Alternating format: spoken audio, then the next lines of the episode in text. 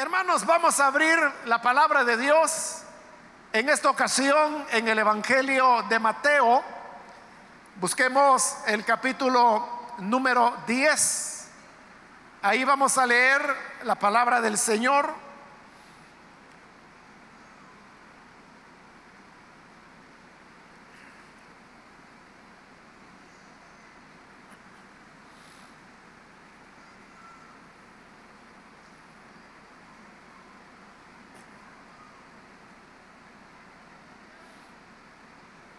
Dice la palabra de Dios en el Evangelio de Mateo capítulo 10, versículo 34 en adelante. No penséis que he venido para traer paz a la tierra. No he venido para traer paz, sino espada. Porque he venido para poner en disensión al hombre contra su padre, a la hija contra su madre y a la nuera contra su suegra. Y los enemigos del hombre serán los de su casa. Solamente eso vamos a leer, hermanos. Por favor, pueden tomar sus asientos.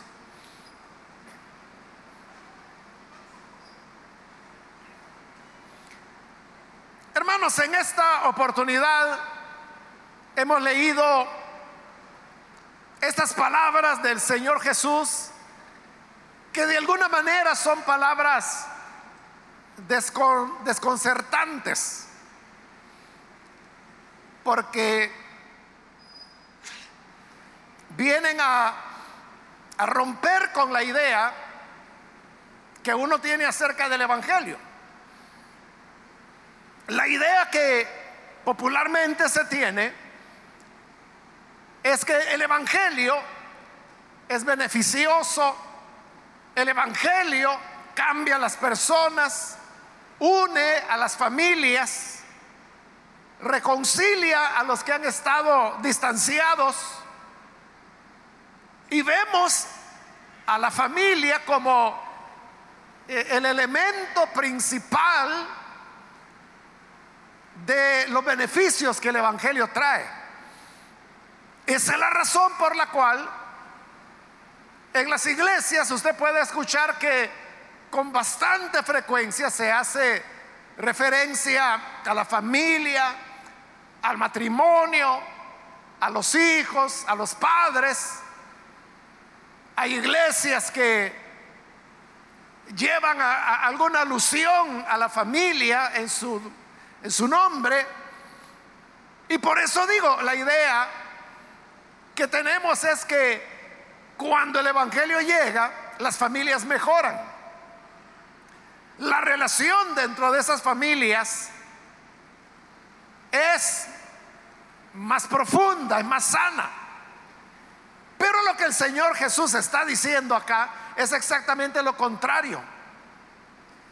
Él está diciendo que he venido para poner en disensión al hombre contra su padre. Y recuerde que en el mundo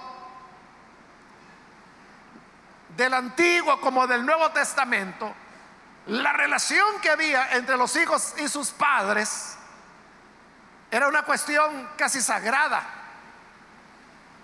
Había un respeto reverencial hacia el Padre, eso usted lo puede ver en los diversos relatos que la Biblia presenta de cómo eran algunas familias, como por ejemplo la relación de Isaac con su padre Abraham, la relación de Jacob y Esaú con su padre Isaac, la relación de José con su padre Jacob, la relación que había entre diversos personajes que la Biblia menciona y sus padres. Era una relación de profundo respeto, de sujeción y no importaba si el hijo tenía 20, 30, 40 o más años, siempre ese respeto y obediencia permanecía. Recuerde que quien decidió quién se iba a casar con Isaac fue su padre Abraham. Fue Abraham el que estableció los criterios. Fue Abraham el que le dio las instrucciones al criado que iba a ir a buscar la esposa de su hijo.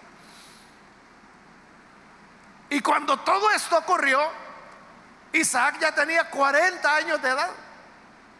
Y él se sometió a todo lo que su padre decidió y amó a, a, la mujer que su padre había escogido para él.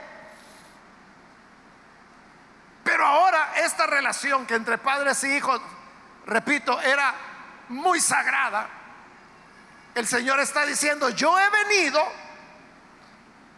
para poner en pleito al hombre contra su padre, a la hija contra su madre, a la nuera contra su suegra.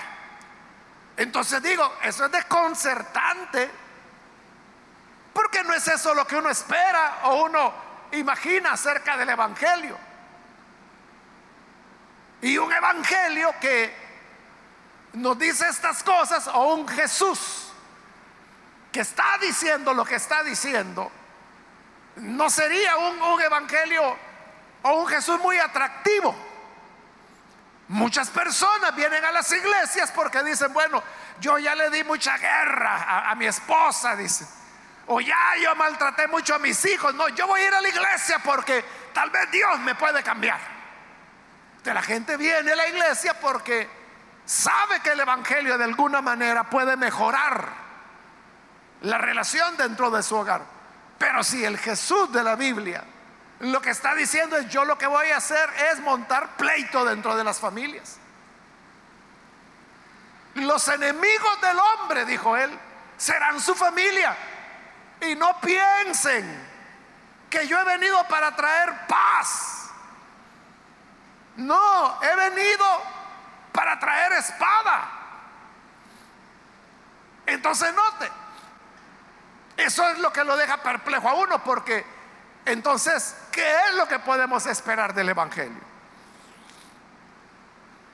Y otra pregunta que pudiéramos hacernos también es, ¿por qué el Señor está hablando así? ¿Por qué si el Evangelio es de Dios y la familia también es un diseño de Dios? Entonces, ¿por qué las buenas nuevas de Dios lo que van a traer son enemistades dentro de la familia? La respuesta o las explicaciones a estas cosas podemos, hermanos, encontrarlas y entenderlas cuando tenemos una claridad acerca de lo que es el Evangelio. Y por ahí podemos comenzar.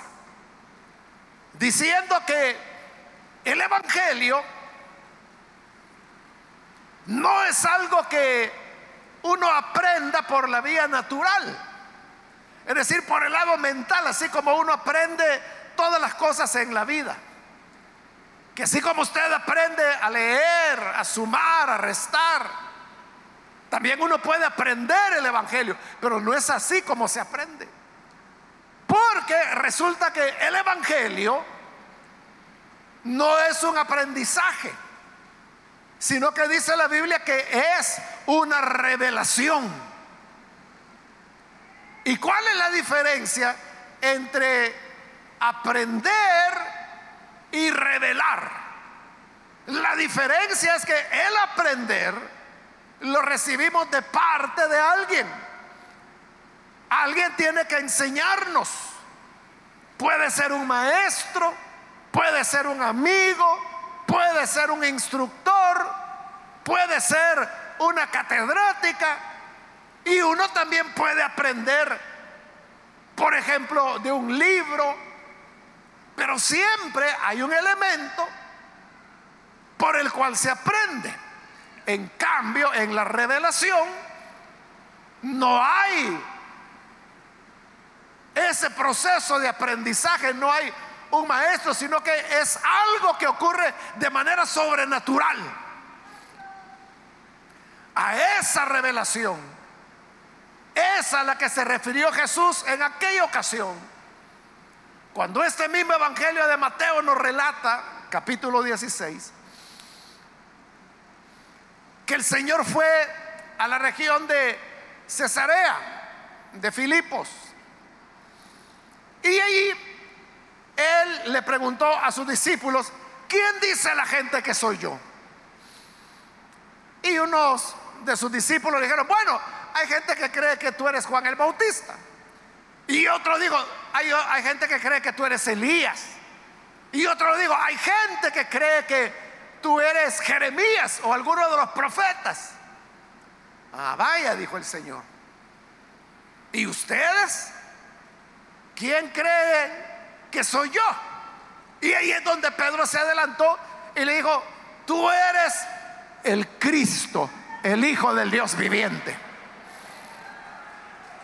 Pero oiga, aquí vienen las palabras del Señor.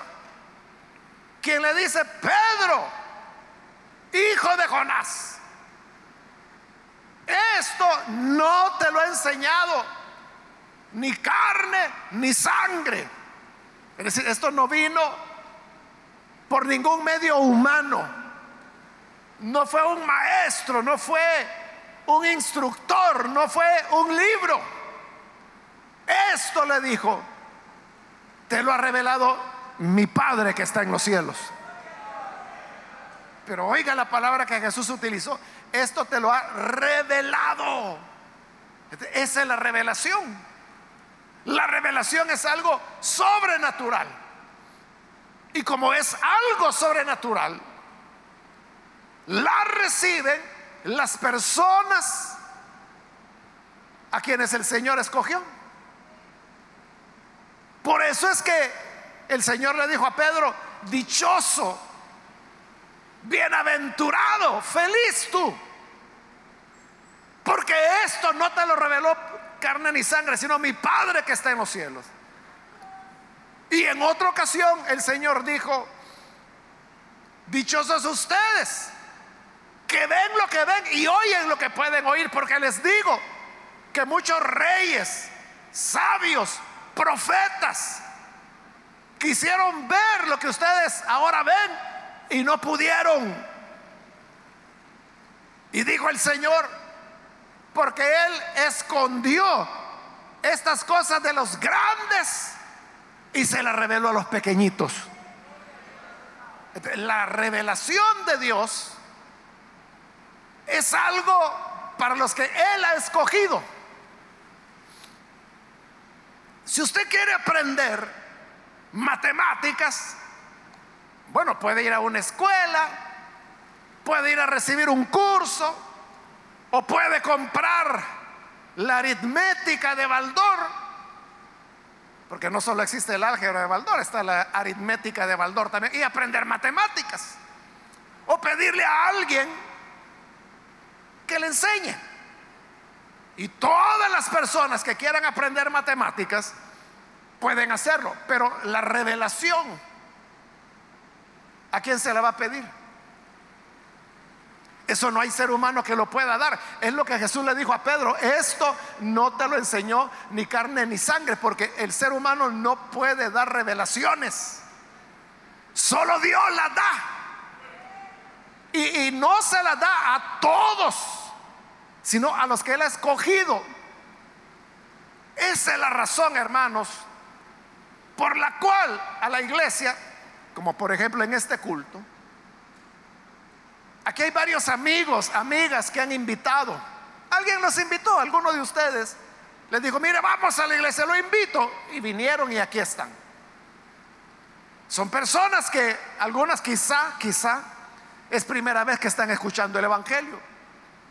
Y puede ser que al final de la predicación, cuando hagamos el llamado, haya alguna persona que crea el Evangelio. Pero vea, piensa en esto. Imagine que usted invitó a dos personas, a dos amigos. Y aquí están, están al lado suyo, porque usted los invitó. Y a la hora del llamado, uno se levanta para creer en el Señor y el otro no. ¿Qué es lo que hace la diferencia? O sea, los dos estuvieron uno al lado del otro. Los dos han escuchado la misma predicación. Los dos han estado en el mismo culto. ¿Y por qué uno cree y el otro no? El que cree, cree porque recibió la revelación del Padre. Y el otro que no cree, no cree precisamente por eso, porque no recibió la revelación del Padre. Entonces, como el Evangelio es una revelación que sucede, que el ser humano no la entiende. O sea, el ser humano no entiende el Evangelio. No es lo mismo que usted conozca algunas palabras que Jesús dijo. No es lo mismo que usted haya leído la Biblia. No es lo mismo que usted haya leído muchos libros religiosos o que toda su vida haya ido a alguna iglesia. Esa es una cosa. Pero tener la revelación de Dios, esa es otra. Porque si yo voy a una iglesia y desde niño me han llevado a una iglesia, algo tengo que haber aprendido, ¿verdad? Pero ahí está, yo se lo acabo de decir, aprendido.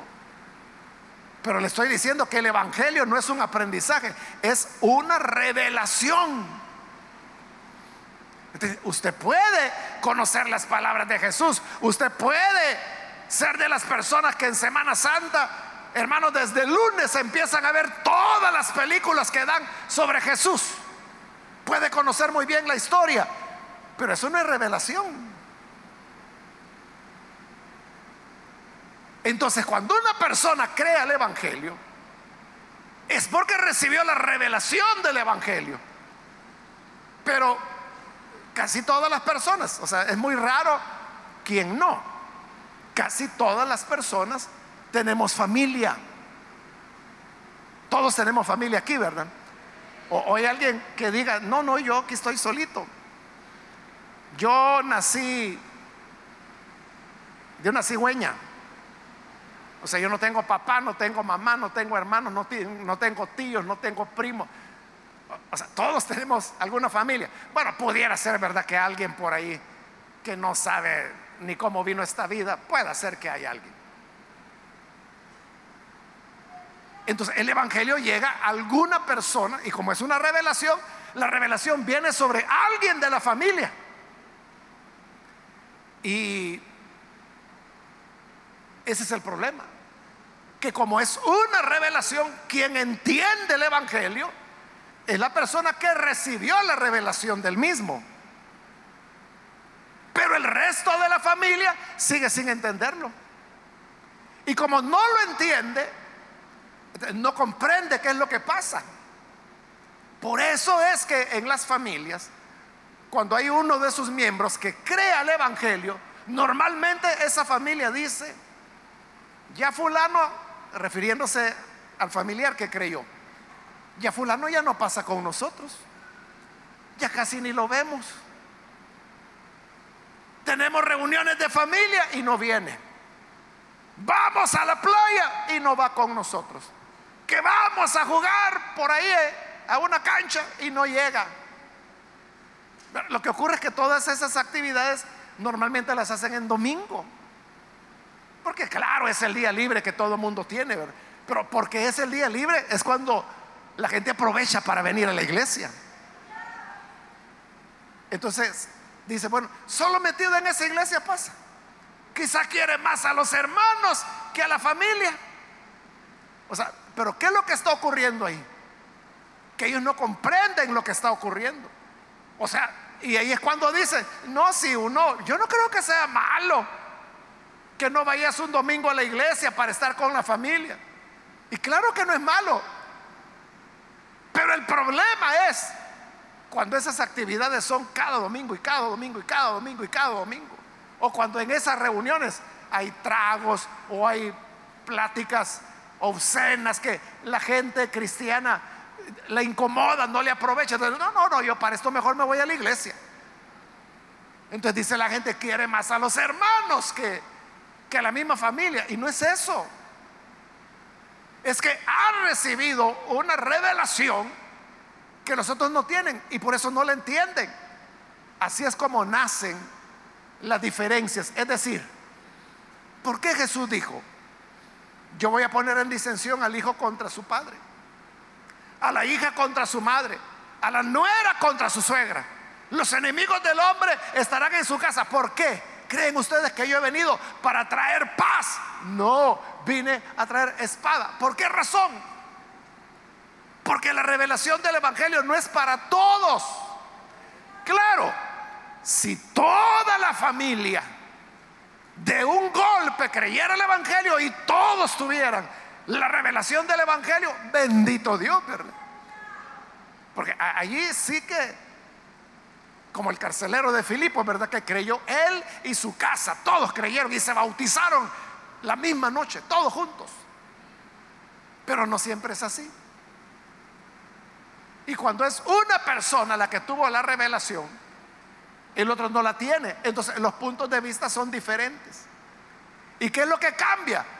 Bueno, cambia, por ejemplo, la idea que cada quien tiene acerca de Dios.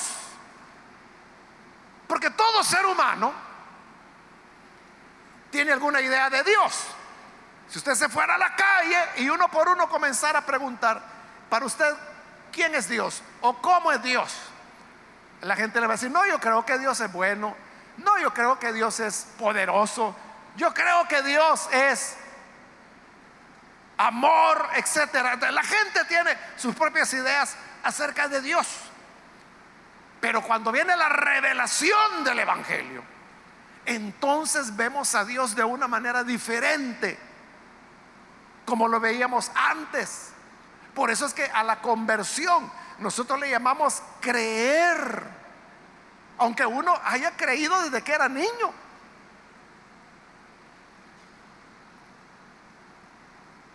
Creo que cada uno de nosotros nacimos en una familia donde había una idea de Dios.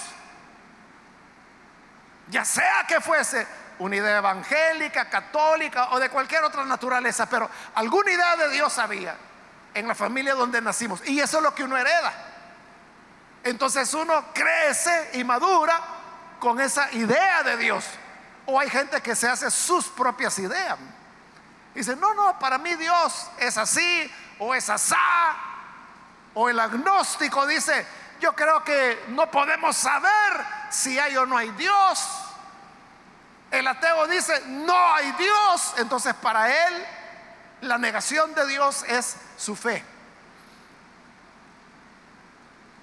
Son diferentes ideas de Dios. Pero cuando viene la revelación del Evangelio, entonces vemos a Dios como Él quiere que sea visto. Y ahí es donde las cosas comienzan a cambiar. Porque ahí es donde la familia puede decir, quizás el padre le dice, mira hijo, échate un trago, ese es bueno para los pulmones. O sea, todas las cosas que la gente dice. Pero usted dice, no, yo no voy a pecar contra Dios. Y entonces su padre le puede decir, pero, pero, mira, ¿qué va a ser pecado eso? Pecado sería que te emborracharas, pero yo no te estoy diciendo que te emborraches, yo un trago, porque es bueno para los pulmones. Uno no es ninguno, no te va a hacer daño. O sea, porque él tiene una visión de Dios y la está expresando con esas palabras. O cuando la gente dice, es una mentira piadosa.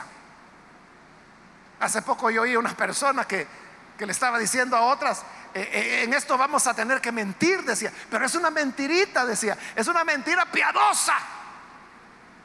Esas son las ideas que el hombre tiene acerca de Dios. Pero usted sabe que en la Biblia no hay mentiras piadosas. Al contrario, lo que la Biblia dice es que toda mentira viene de Satanás. Y que quien inventó la mentira es el diablo.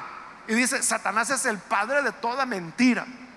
De tal manera que cuando miente está hablando de su propia naturaleza. Por lo tanto, los que también dicen mentira no están con Dios, sino que con Satanás.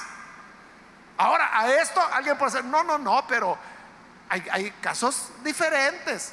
Imagínese que a una señora le detectan cáncer y usted viene cuando ella pregunta, ¿y qué dijo el doctor? Pues mamá lo que dijo es que tiene cáncer, la mata de una vez a la señora. Mejor dígale una mentira piadosa. Mejor dígale, pues dice de que es un poquito de indigestión, pero que te va a dar tratamiento, que ya va a estar bien. Es mentira eso.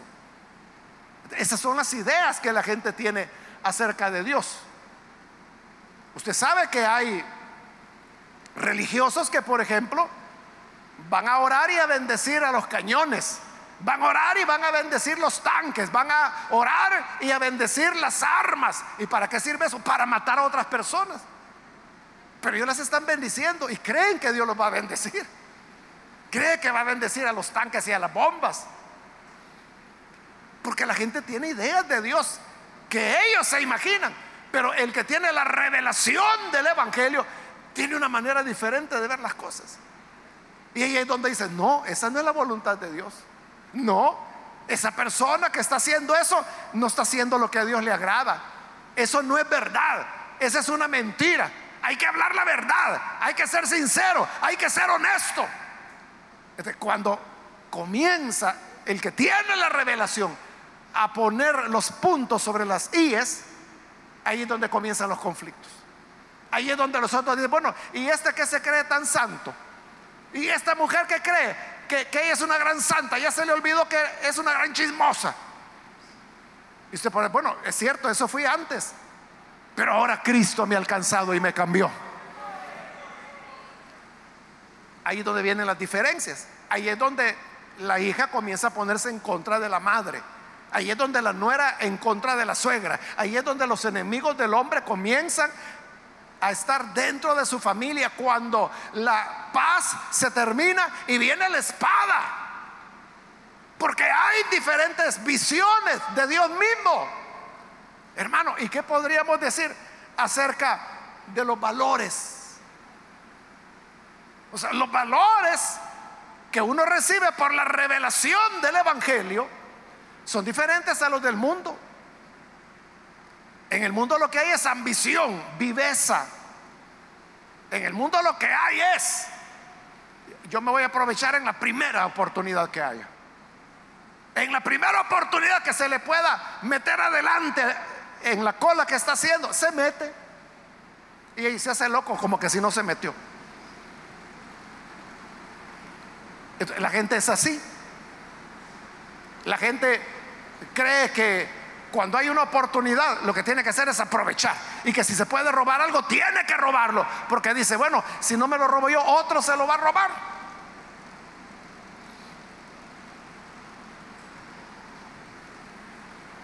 Hace muchos años, hermanos, antes que el Señor me llamara a su ministerio, yo trabajé con el Ministerio de Educación acá en El Salvador.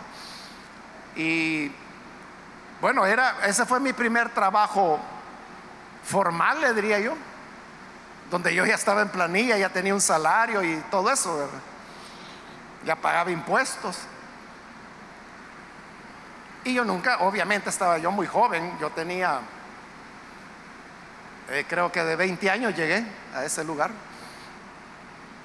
Entonces yo sí había trabajado, había dado clases, cosas así, pero no un trabajo así formal, ¿verdad? Porque clases usted sabe que pagan por hora. Pero bien, ya estando ahí, entonces yo no sabía cómo era que funcionaba la cosa. Y yo llegué, y entonces cuando llegué, el jefe me dijo, mire, vaya allá, me dijo, no me acuerdo cómo se llamaba, era como una bodega. Y ahí le van a entregar sus cosas, me dijo, y yo no sabía qué cosa hacer, entonces yo fui. Y yo le dije, mire, vengo por mis cosas. Ah, ¿y usted quién es? Me dijo. Y le di mi nombre y él buscó en el. Ah, sí, aquí está. Me Entonces me dio papel, me dio lápices, me dio lapiceros, me dio eh, sacapuntas, me dio borradores, me dio papel higiénico, eh, folder, fastener. O sea, todas las cosas que uno necesita en una oficina. Y, me dijo, vaya, todo esto es suyo. Y me lo dio. y entonces yo, todo eso me lo llevé para arriba porque eso era abajo. Y yo no recuerdo si en el segundo o tercer piso trabajaba, pero bien, llegué y lo acondicioné en el escritorio y yo ya tenía material para trabajar. Y claro, pasó el mes y cuando el mes pasó, yo ni había tocado el papel higiénico, o sea, tenía papel, tenía los lapiceros que usted sabe, y no era uno que le daban a uno, o sea, no me acuerdo cuántos, pero eran varios lapiceros, varios lápices, varios borradores, y eso dura más de un mes. Pero cuando terminó el mes, llegó el jefe y me dijo, mire Mario, me dijo, no he ido a traer sus cosas del mes. ¿Cuáles cosas? Le dije, las suyas, me dijo, las de oficina. No, sí, ya fui a traer. Ah, no, pues sí, pero esto es lo del mes pasado, me dijo. No le dije, porque yo todavía tengo, le dije. Y le dije, aquí tengo papel, aquí tengo, o sea, casi todo lo que me habían dado, yo lo tenía. Tengo papel higiénico. No, me dijo, y me dijo esto, vaya a traerlo, me dice, porque si usted no lo va a traer, otro se lo va a llevar, me dijo. No cree usted que usted le va a estar ahorrando al Ministerio de Educación, me dice. Si usted no lo recoge, otro más vivo va a llegar y se va a llevar lo suyo. Entonces le dije, pero yo no lo necesito, le dije. Pues sí, me dice. Eh, todos lo sabemos eso, nos dan más de lo que necesitamos. ¿Y sabe qué hacía la gente? Que el papel higiénico se lo llevaba a la casa, los papel, las remas de papel se las llevaban, algunos las vendían, otros las llevaban para su familia, otros para amigos, se llevaban los folios, o sea, todo, todo, los lapiceros, o sea, lo regalaban, lo vendían, yo qué sé. Pero entonces yo le dije, mire, si yo no lo necesito, yo no lo voy a ir a traer. Entonces me volvió a decir, pero mire, si usted no lo va a traer, otro se lo va a... Bueno, que se lo lleve otro, pero va a ser otro, no voy a ser yo. O sea, yo ahí ya era cristiano, yo ya había creído en el Evangelio. Entonces yo iba cuando realmente no tenía, ya se me había acabado. ¿Quién se lo llevó todo el otro? A saber, hermano. Allá él cómo sale con su conciencia. Entonces, esos son los valores del mundo. Los valores del mundo es, no hombre, no, no seas así. Mete la mano, hombre. Agarra, aprovecha. Hoy es tu momento, hombre. Es que no. ¿Y qué tal si me descubren? No, hombre, que te van a andar descubriendo vos. Mete la mano. Esos son los valores del mundo. Pero ¿qué sucede? Cuando una persona ha tenido la revelación del Evangelio. Aquí en la iglesia, hermano, hace años ya, décadas realmente se dio un caso, tal vez hay aquí hermanos, hermanas que, que lo van a recordar. Era un hermano de aquí, un muy buen hermano, muy servicial, fiel al Señor. Y él trabajaba con la policía, él trabajaba en la sección de narcotráfico. Y como él era un hombre honesto, era cristiano, entonces él de verdad investigaba a los narcotraficantes, de verdad los seguía y de verdad les había dado golpes. Les había confiscado droga, había capturado diferentes personas. Él estaba descifrando cómo era la estructura de narcotráfico aquí en el país. Pero algo que él no sabía es que esa infraestructura llegaba hasta él, hasta la policía, a sus compañeros. Él no lo sabía. Y sus amigos le decían, mira, calmate, le decían. Tené cuidado porque esta gente no atina. Si vos los andás así muy de cerca, acordate de tu familia, cuídate. Y él decía, no, pero tenemos que darle, si no, esto no se va a acabar. Algunos hermanos, si conocieron a este hermano, ya, ya estarán cayendo quién fue. ¿Y sabe qué fue lo que ocurrió? Que en una ocasión, él estaba trabajando en la oficina, cuando le llegó la noticia, hay un operativo Ay, vamos a requisar droga en tal lugar. Y él tomó su equipo, se preparó y salió con sus compañeros. Y llegó hasta el lugar donde supuestamente iban a confiscar la droga, e iban a capturar gente. ¿Y sabe qué pasó cuando llegaron ahí? A él lo mataron. Y lo mataron sus compañeros. Ellos lo mataron. Ese fue un gran golpe aquí en la iglesia. Fue hace ¿qué le digo? 25 años, algo así. ¿Qué es lo que pasó ahí? Los valores. O sea, los otros están con la idea de hay que aprovechar. No, hombre, si mira, si te van a pasar tanto. Pero él, como era creyente, él tenía otra visión, tenía otros valores que son valores de verdad, de integridad, de honradez, de fidelidad, de lealtad. Y, ese es el problema a veces con los seres humanos, ¿verdad? Que la gente cree que los demás son como Él es. Entonces, si alguien es honesto, cree que todos son honestos. Si Él nunca va a traicionar a alguien, piensa que a Él tampoco lo van a traicionar. pero el hombre Entonces, cuando a una familia llega el Evangelio, llega la revelación, los que no tienen la revelación no la entienden. Entonces dice, pero mira, antes vos nos ayudabas a vender la cerveza y ahora ¿por qué ya no quieres este puerto Aragán? Y no, no, yo te puedo ayudar en cualquier otra cosa, pero yo no voy a estarle vendiendo veneno a la gente para que se anden borrachando y destruyendo sus familias. Son valores diferentes. Entonces comienzan los problemas, comienzan los roces dentro de la familia. Entonces, note, Jesús no estaba hablando de problemas o enemigos dentro de la casa por ser un santulón o por ser religioso o porque usted insulte a su familia bajo el pretexto de que usted es creyente y ellos no. No, Jesús no está hablando de eso. Jesús está hablando de tener una visión diferente de Dios, del mundo, de cómo son las cosas, de lo que es importante en la vida, una diferente visión de quién es uno mismo.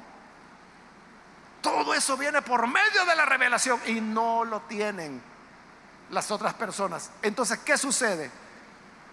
Las dificultades son inevitables.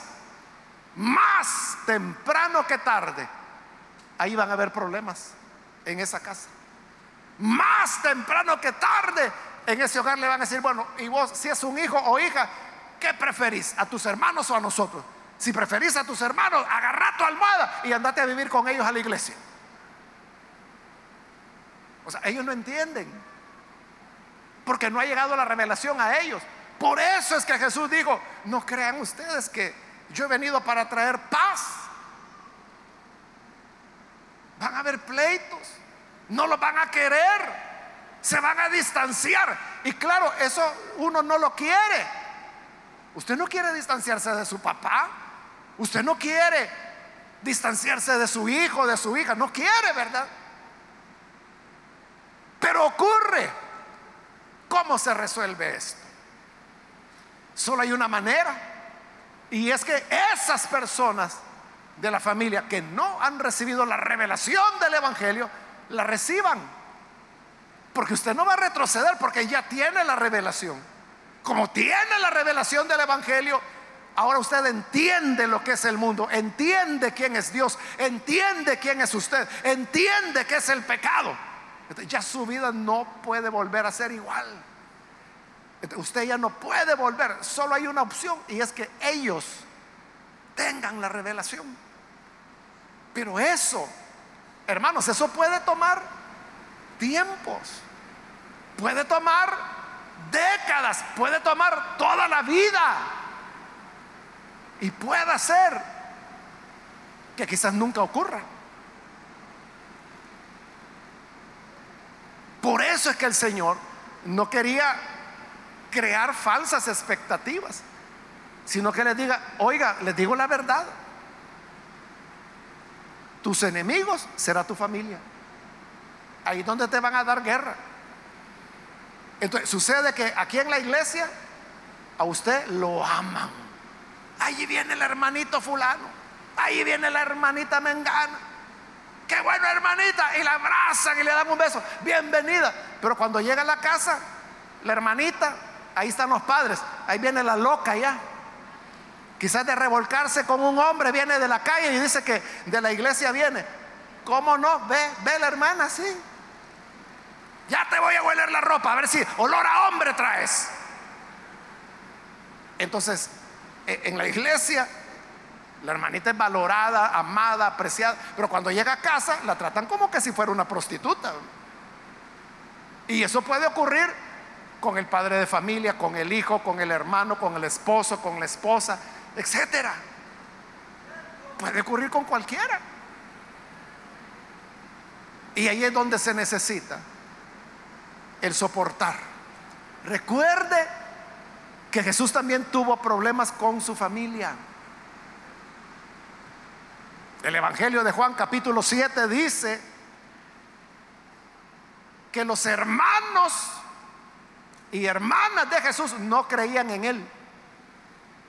También dicen los evangelios que en una ocasión María, su mamá, y sus hermanos fueron a buscarlo porque pensaban que Jesús estaba loco y lo querían traer de regreso a la casa.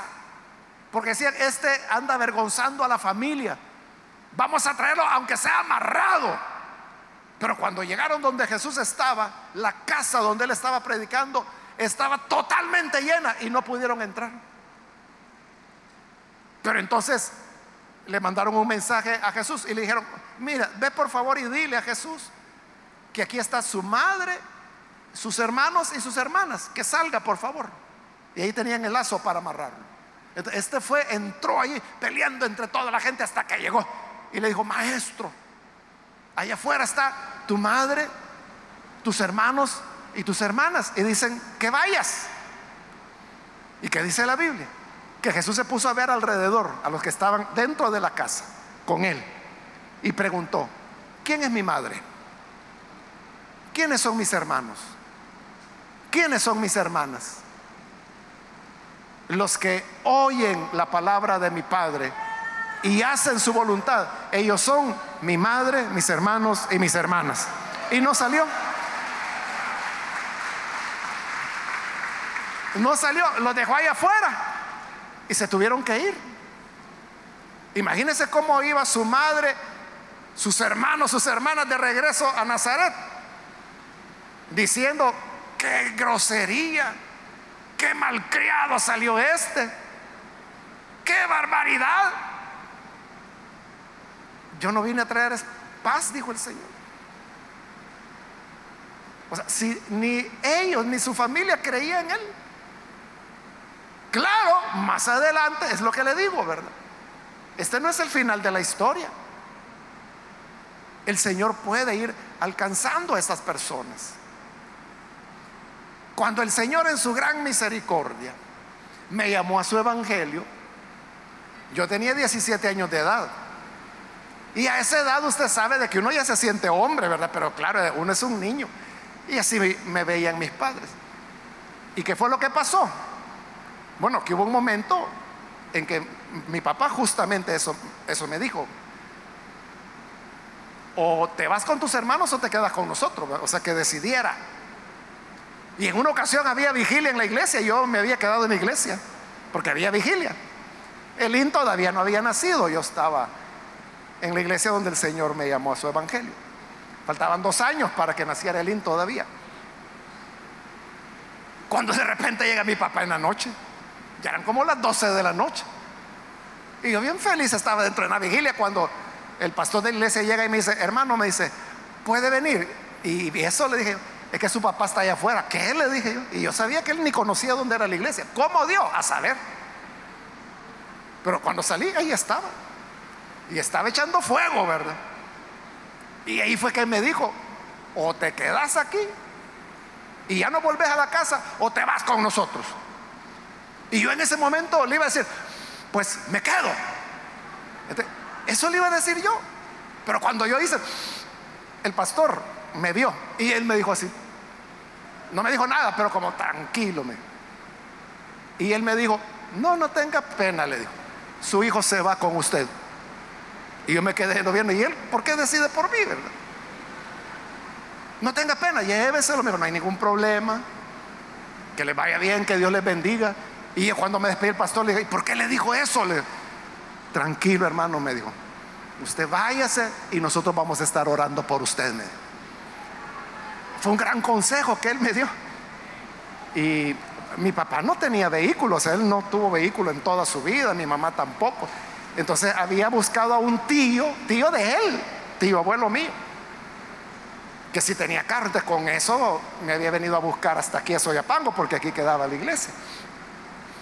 Y en el carro, pues ese del tío, de regreso a la casa y en todo el camino, hermano, fue una gran sermoneada que me dio. Sí, él me decía, Vos que se supone que sos inteligente, sos un inteligente tonto, me decía, por gusto, yo estoy pagando tanto tus estudios y vas a...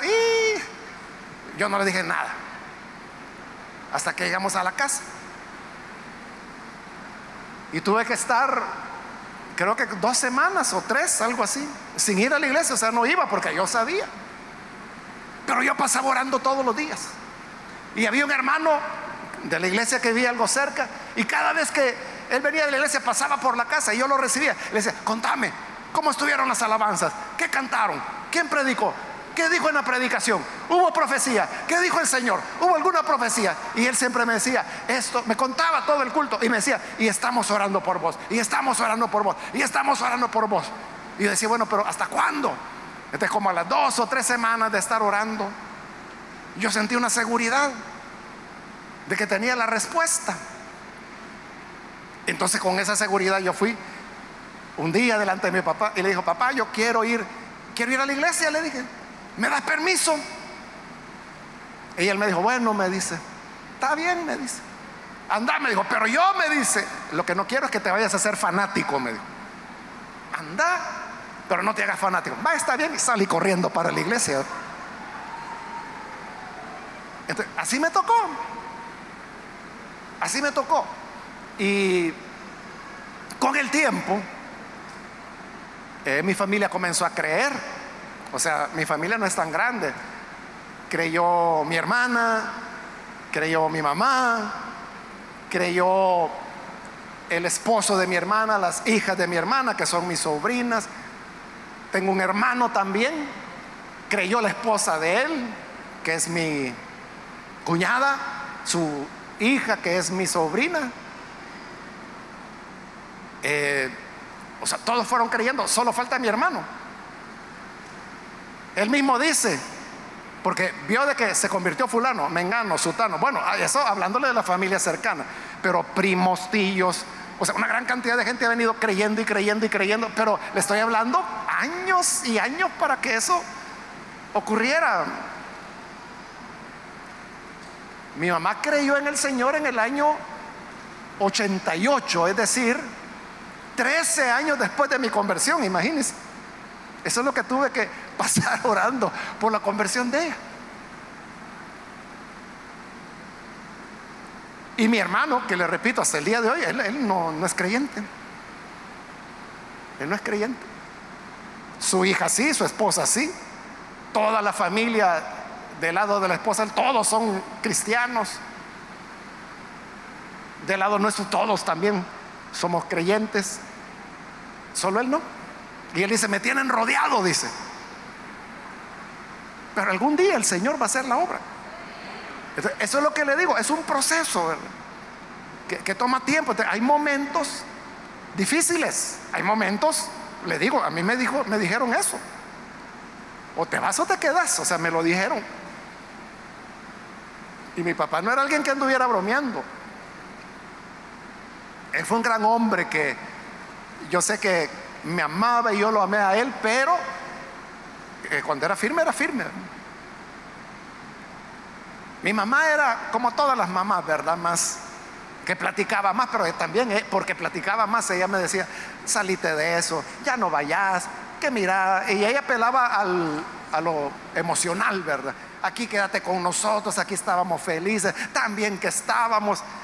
El choque de valores, ¿verdad? O sea, no podía entender. No podía entender. En una ocasión me dijo, cuando decidiste entregarte a Jesús, ni nos consultaste a nosotros. O sea, no entendía. Es que no es una cuestión de que ni yo la decidí. Es una revelación que el Señor la da a quien Él quiere. Y ni yo me di cuenta. Si cuando vine a sentir ya estaba de rodillas recibiendo al Señor, ¿de qué iba a andar pensando en pedir permiso? Jamás se me ocurrió eso. Ahí está. O sea, si no hay revelación, entonces habrán choques. Pero hermanos y hermanas, nosotros siempre continuemos sirviendo a la familia, sigamos amándoles, sigamos haciendo todo lo que podamos por ellos. Se va a cumplir lo que el Señor dijo, no vine a traer paz, sino que espada. Pero en su momento la gloria de Dios se va a manifestar. Para cuando llegue ese momento, que no haya nada de lo que usted se pueda arrepentir, que usted diga, ay, que no debía haberle gritado a mi mamá. No lo haga entonces. No debía haberle gritado a mi hija. No lo haga. Sino que compartamos el amor del Señor, comprendamos que ellos no han entendido.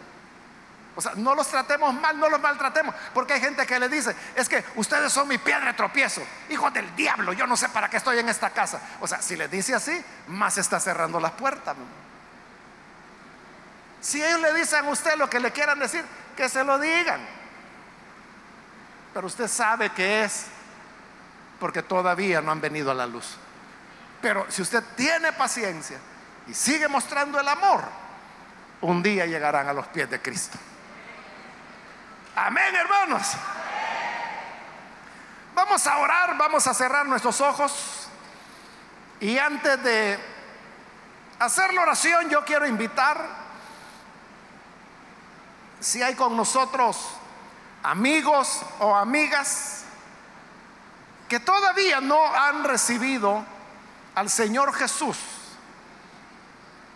como su Salvador, pero usted ha escuchado hoy la palabra del Señor.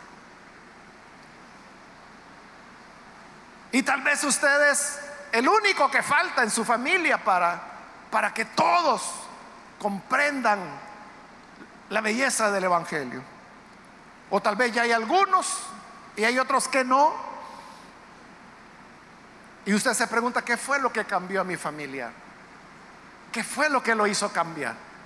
El Evangelio, esta revelación. Si ahora el Padre le ha revelado al Hijo como el Salvador. ¿Qué es lo que ocurrió con Pedro? Cuando Jesús le dijo, no te lo ha revelado ni carne ni sangre, sino mi Padre. Ese Dios, ese Padre celestial, es el que hoy está aquí y quiere revelar a su Hijo en usted. ¿Quiere usted recibirlo? Ahí donde está, póngase en pie, por favor. Si usted va a recibir al Hijo de Dios por primera vez en su vida, póngase en pie ahí en el lugar donde se encuentra. Y nosotros vamos a orar por usted. ¿Hay algún amigo, alguna amiga que hoy necesita recibir al Señor Jesús como su Salvador? ¿Puede ponerse en pie, por favor? Ahí donde se encuentra, hágalo con toda confianza. Vamos a orar por usted. ¿Hay alguna persona? Póngase en pie. Venga. Vamos a orar por usted. ¿Algún amigo, amiga que necesita venir al Señor? Si usted ha experimentado algo diferente, si usted siente que algo está ocurriendo en su interior, esa es la revelación de Dios venga hoy para recibir a Jesús, póngase en pie. Venga. Es un momento para creer en el Hijo de Dios. Y nosotros vamos a orar por usted. Muy bien, aquí hay un jovencito que pasa, bienvenido. Alguien más que necesita venir para recibir al Señor. Puede ponerse en pie. Hágalo con toda confianza. Lo que queremos es orar por usted. Hay alguien más que necesita pasar. Póngase en pie. Y venga, vamos a orar. Acérquese, que la gracia del Señor le está esperando. También quiero ganar tiempo e invitar si hay hermanos o hermanas que se han alejado del Señor nunca debió desviarse del camino, pero si ocurrió, por la razón que haya sido, hoy puede volver. ¿Quiere reconciliarse? Póngase en pie. Venga Jesús. Reconcíliase ahora. Póngase en pie. Y vamos a orar por usted también. Muy bien, aquí hay una persona. Dios lo bendiga. Alguien más que necesita reconciliarse con el Señor puede ponerse en pie también en este momento. Venga, vamos a orar. Pase. Acérquese. Alguien más que necesita venir por primera vez al Señor o se está reconciliando. Póngase en pie. Voy a terminar el llamado. Pero hago una última llamada si hay alguien más que necesita venir al Señor Jesús por primera vez o necesita reconciliarse. Póngase en pie y aproveche porque esta fue ya la última llamada que he hecho.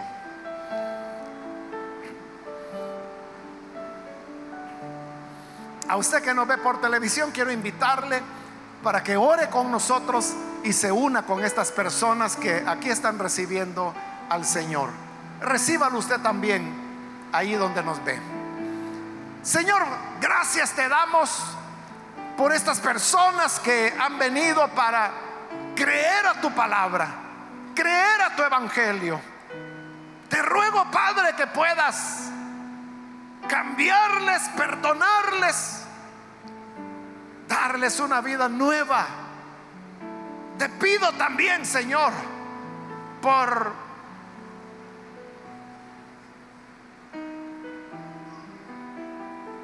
las personas que a través de televisión, de radio o de internet, donde quiera que están viendo o escuchando, y que hoy creen a tu palabra, que también les des la vida nueva. Perdónales. Dales la revelación de tu evangelio, esa luz que nos permite contemplar tu rostro. Y aquellos, Señor, que afrontan conflictos dentro de sus familias. Señor, lleva la luz de tu evangelio hasta ellos para que sean iluminados para que puedan conocer la verdad acerca de ti, para que puedan recibir los valores del Evangelio y del cristianismo. Que así sea, Señor, para que en los hogares, a través de la revelación de tu Evangelio, haya reconciliación y perdón de pecados. Por Jesús nuestro Señor te lo pedimos. Amén y amén.